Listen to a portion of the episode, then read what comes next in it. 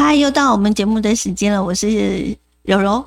好，我是小伟。差点讲我是小伟这样，啊，你差点念小伟因为平常开场都是小伟在开场啊。哦，但是我每次看到小伟听小伟开场，我就觉得，一成不变这样，难道不能换一点新的吗？听下该神啊！你不敢不敢吗？我那刚刚该神自己想我没你在边来开场。好，你现在听到的频道呢是爱点网频道。对，嗯，在我们的燕霞公播电台呢，为大家播放的这个节目呢，叫做《数维空间》。四维空间，对，嗯，呃，今天我们邀请到的呢，依然是我们的好朋友易静老师。哎，大家好。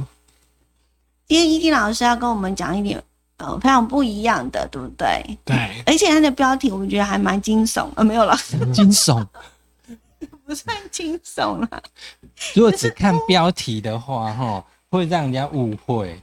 对，因为会抓抓不到到底老师今天要讲什么。对，以为哎偷钱，哎为什么偷钱？老师到底要讲什么呢？我们先听老师呃先前所帮我们录的一段那个分享。好。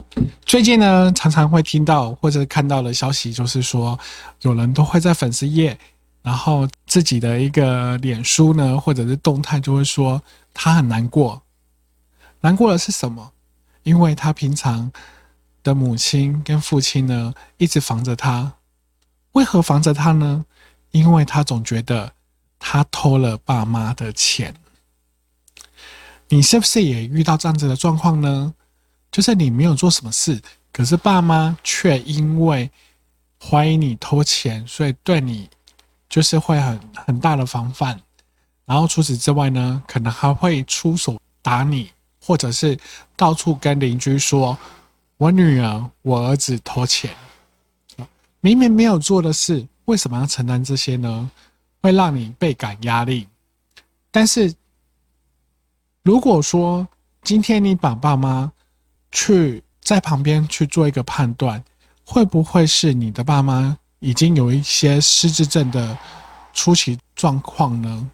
如果说有这样子症状的话，就要早点去陪他到医院里面去做诊断，看看一下，就是爸妈是不是有了失智症。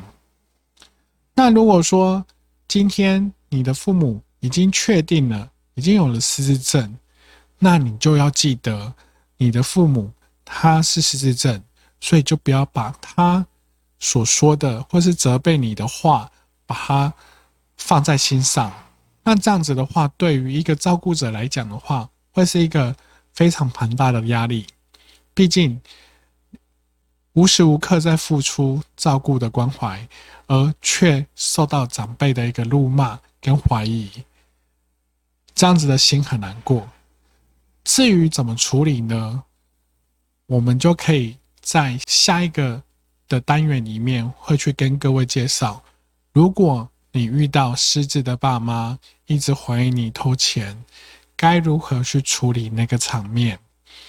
该如何去让这样子的状况不会再是恶言相向或者暴力相向？那想要知道怎么解决这样子的问题吗？那要请注意一下我们的节目。好，老师今天跟我们谈到就是嗯偷钱这个问题，好就会觉得嗯。啊，那天老师传那个题目给我的时候，我看到，诶，妈妈说我偷钱，你，奇怪，一阵纳闷。对，我也是一个飞乌鸦飞过去这样子，对，后来才发现哦，原来讲的是这个，嗯，那就是讲所谓的失智。嗯，对，呃，据我所知，失智呢，它有很多不一样的一个所谓的症状，嗯，呃，不信任他人，或者是忘记忘东忘西，可能大家比较能够理解的就是呢，呃，他会呃不知道自己可能身在何处，那可能大家对于失智的一个既定的概念哈。那我们就请易静老师，因为我们知道呢，呃，您在失智的这个区块呢，就是有有所钻研，然后你自己的论文也是写这个吗？对，就是失智有关的。是，嗯那我们跟我们来分享一下哈，失智的症状有有有一些什么样，我们的日常生活当中是可以判断的。嗯，其实失智的话呢，其实早期在我们的思维空间里面，其实在爱点网里面都可以找得到，就是我们也有浅谈一下失智的一些课题。哦，那至于怎么判断呢，也有很多的方法。嗯，好、但是呢，通常呢，诶，你家里的长辈呢，好、开始会有失智的时候呢，或者是说你想要带他确定一下他是不是失智的时候，几乎都是从一件事开始发生，嗯哼，就是你被长辈怀疑偷钱。哦，哦，嗯。被长辈怀疑偷钱，对，尤其是啊，比如说家庭主妇。嗯。在家里要拉料理小朋友跟长辈的大小事，洗衣服、煮饭啊这一些的，对不对？哎，然后呢，他又又又要去照顾整个家的一个维持跟营运，哦。那如果说这个媳妇呢，我们先假假假想一下，这媳妇可能是大嫂，然后可能是一个大家庭，就话呢，常常在就后来可能从你自己本身的妯娌或者兄弟姐妹里面听到说，哎，你知道吗？爸爸妈妈在跟我讲，哎，你你都偷他的钱，而且不止一次，偷好几次。当你身为那个长媳，大家庭的长媳的时候，你个人会是什么样的情绪？嗯当然是会很气愤啊，嗯对不对？我做啊被戏，对不对？然后我还每个月会给那个奉养的津的津贴，然后我都给钱了，我怎么可能会去偷钱？对不对？可是呢，传出去，别人这样子讲，这边传到，甚至邻居都来问了啊，你做人家行不卖啊那啦，然后那会不会很难过？很难过啊，嗯但是为什么会这样子的状况呢？因为其实失智的话会伴随一些精神行为，他本身会幻想、会幻听、会幻觉，他可能会张望，或者是有被害妄想症，所以失智叫做失智症候群，它是伴随的是有很多的症状在一起。那常常质疑偷钱，别人偷他的钱，就是一个最常见的事。嗯而这件事呢，却又是每一个子女或者是媳妇最不想要遇到的，嗯因为这攸关你自己本的名誉跟名声，嗯。还有你的人格。嗯，对，有点被那种诬赖啊，哈，嗯，就非常的委屈。对，所以，呃，老师今天会提到这样的一个问题，就是呃，可能长辈呢，呃，诬赖你偷钱。嗯。嗯。那如果说我们得知他就是失智的症状的嗯。其中的一个，那大家就会呃比较不会知道说他是情有可原的。对，哦，就是要多一点点的谅解，嗯。好，跟知道说是不是长辈有状况。嗯，好，就先不要说为什么他这么的不相信我之类的，吼，好，这样其实是有一点为难双方彼此啦。对，嗯。所以我每次啊，就是遇到这样子的一个苦主，就是这样子失智病患的一个照顾者，我都常常跟他讲，你不要陷入陷入那个情绪。嗯为何你会陷入那个情绪？因为失智者呢，他自己本身没有什么病耻感，但是照顾者一定要有病耻感。当你在与被照顾者这失智病患者之间的关系，不管你是父女，或者是母女，或者是母子，或者是你是媳妇，好，在这个照顾的过程中，你都要记得，就是说他就是失智。嗯所以他对你的一些辱骂或者是一些暴力行为呢，你都要知道，那不是他的本意，嗯嗯嗯他是因为失智的关系，大脑已经出现了一些状况，让他有产生幻听、幻觉。哦，让他有被害妄想症，所以他才会做出他自己的一些防卫嗯跟攻击。嗯嗯那这些东西呢，就不要把他认为说，哎，为什么我父亲会这样骂我？嗯为嗯什么我母亲会这样子说我？为什么我公公婆婆，我平常对他这么孝顺，他却这样子？嗯，对，所以所有的为什么就是在于说，因为他是失智症的患对者，所以就是你要有比比当事人更有病视感，嗯。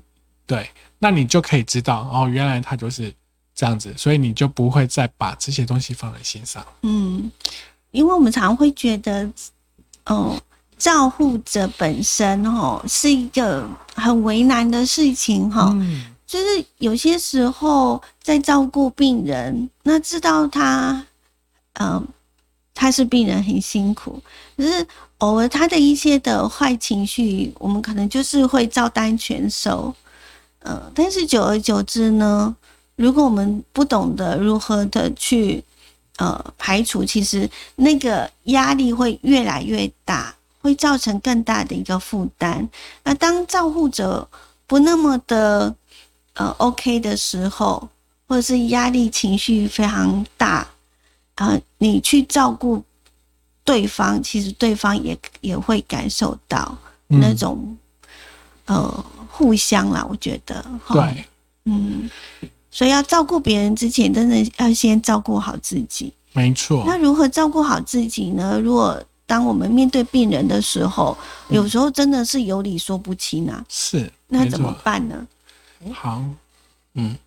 可是有些时候啊，哈，有些时候可能我们理解他是失智症，可是因为失智症的病，他哈会出去跟人家讲，那你反而有些时候是别人怀疑你，或者认为说你可能不孝啊，或怎样，你没办法一个一个去解释。小伟想的比较多一点哈，确实，但是确实它也是一个非常呃一个普遍的一个状况哈，嗯，应该是说我们呃中国的社会就是有一句话就是家丑不可外扬，对。那你很你很难会去四处说我的婆婆、我的公公或者是我爸爸妈妈生病的这件事情，你很难去一一的跟别人解释。对，哦，所以他也呃同样的在照护的时候，嗯，确实会像小薇所讲的这样的一个情况。嗯，怎么解呢？老师？对，如果有遇到这样子的状况呢，其实你还是要必须要去了解，就是说他就是失智者。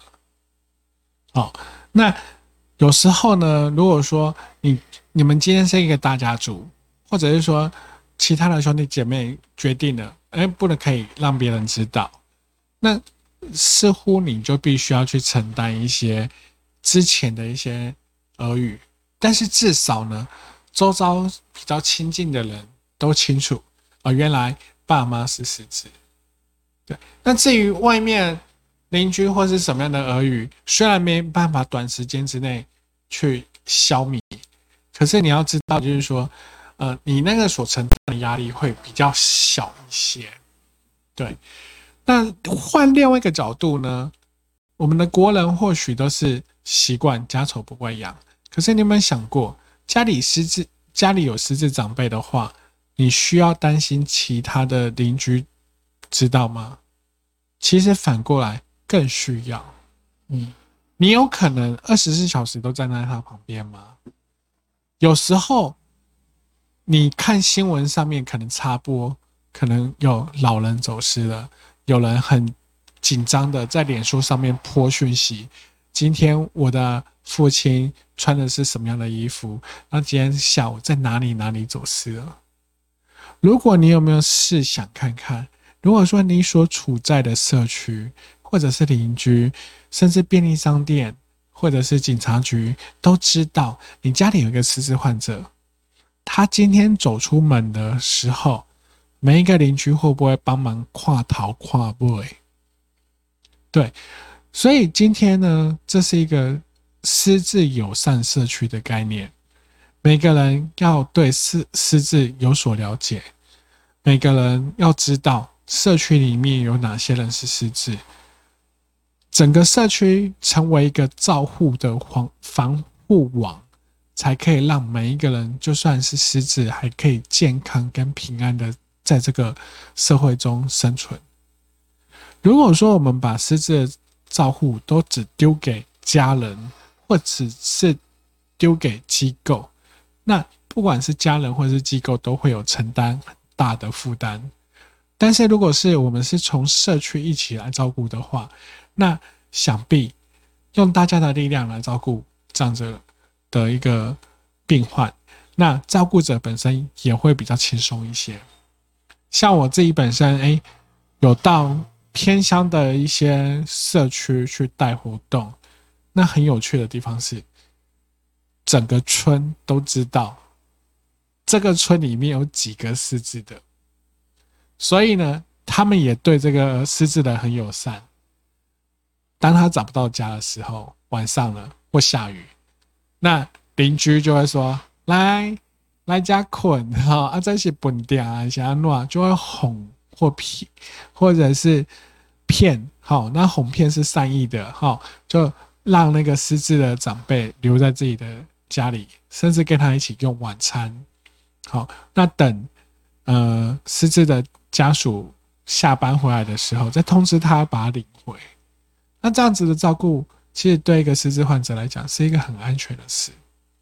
最近这几年也不断的呢在推呃失智友善社区以及社会，嗯，大家对于呢失智的概念呢，嗯，也有多多少少会有一些的了解。嗯，那我们也知道了失智呢，呃，有不仅仅是长辈会发生吼，那像电视啦、电影啦，吼。都有都都都有在做所谓的呃失智症的这一些的呃嗯一些戏剧。嗯，比如说我想念我自己啦，然后他讲的可能就不是很高龄的，他可能是高高知识的，然后也很年轻早发性的。那失智症呢这样的一个所谓的症状呢，在经过这几年呢多方的努力之后。哦或多或少会有一些呃基础的一个认识，那在国外呢，甚至有推出呃一个非常棒的所谓的失智社，就是友善社区。我就觉得这个概念好好哦，他就把呢所有的呃失智的长辈啊，然后让他放在一个区域，然后那个全村的人呢，就是呃他们都是各自的。呃，在自己的住所，可是他们走出去，不管是去呃药房啦，或者是去杂货店呐、邮局啊、银行啊，你会发现，其实那一些呢，都不是真正的所谓的呃职业人员，而是他都是专业的照护人员，是都是照护人员呃的所扮演的，算是扮演角色。好那嗯，那种感觉就是让长辈不会觉得他就是在整个社区他是活动自如的。嗯，那不管他是去做一些什么事情，其实那一些的呃服务人，他就是所谓的看护的人员。我就觉得这种概念真的在那边生活的长辈很幸福。对啊，宛如天堂。对，我好希望我们呃不久我们在台湾也能够有这样的一个所谓的友善社区。嗯，那也许它是一个整个的呃专案在在做执行哈。嗯，我们现在所能够做的一个努力，就是希望大家可以营造所谓的失智友善社区。哦。那呃，每个大家共同来努力，共同来守护。那嗯，我想呃，失智呃患者本身呢，呃，甚至于对于照护者而言呢，呃，都是一件嗯比较可以呃面对好这样的一个状况。嗯嗯，就希望大家可以多多的对于所谓的失智症有所了解。那为什么今天我们的易静老师要提到？呃，所谓的呃失智症的这种症状，以及呢要提到失智的这样一个问题，在未来的节目当中，我们会跟大家分享更多。那也是因为之前我们本来想要做一个失智有关于呃第三人生失智的呃这样的一个节目，后来呃有一点 delay 的。我们未来是希望说呃跟。请教我们的易经老师，可以呢跟我们分享更多呃有关于这方面的一个讯息。呃，之所以会想要制制作这样的一个节目，呃，我们可以请易经老师跟我们提一下，就是说现在失智的状况到底有多严重？嗯，现在的话呢，就是如果说以美国失智症协会现在最新的调查来而言呢，就是。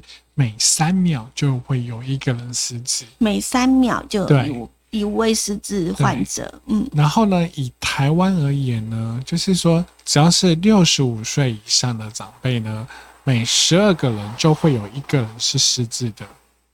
那失智这症状呢，随着年纪越来越增长呢，越年纪每越来越增长的话，失智症的比例越高。那依我们现在目前的一个普查的调查出来呢，十六十五岁有十二位是有一位嘛，但是如果说年纪到八十五岁的话，就是现在目前的平均余命，女性是八十六嘛，如果是八十五八八十五岁的话，每五位就有一个是失智，嗯所以。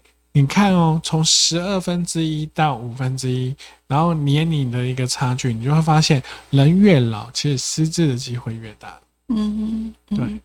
那随着台湾是一个医疗很好的啊，在这次的 COVID-19 的一个状况之下，我们来证明我们台湾是一个医疗很很优秀的一个报道，所以每个人的寿命都已经延长了。所以未来呢，就是现在的。中年人，也就是四四十出头的人，他预估他的平均余命有可能会到九十岁，甚至一百岁，嗯，都有可能。那想必现在目前遇到最大的问题是什么？就是要如何去预防失智，嗯，如何健康老化？对，嗯，所以这是一个我觉得是一个蛮值得大家一起来努力。嗯，然后大家可以去思考，如果你今天失智了，你该想要如何被对待？嗯哼哼。那我们未来呢，会在呃，请易静老师呢，呃，来跟我们的呃听众跟网友呢一块来谈论呢，继续的谈论呃相关的一个话题。那也希望可以呢，呃，带给我们所有的乐听者呢一个帮助。嗯嗯。如果说在失智上面有任何的问题，好，你自己本身遇到的任何问题，照顾上面的问题，你也可以留言在底下，那我们就可以把我们的经验或者是一些想法，也可以分享回馈给各位。嗯，今天非常谢谢易静老师。嗯嗯，也谢谢各位。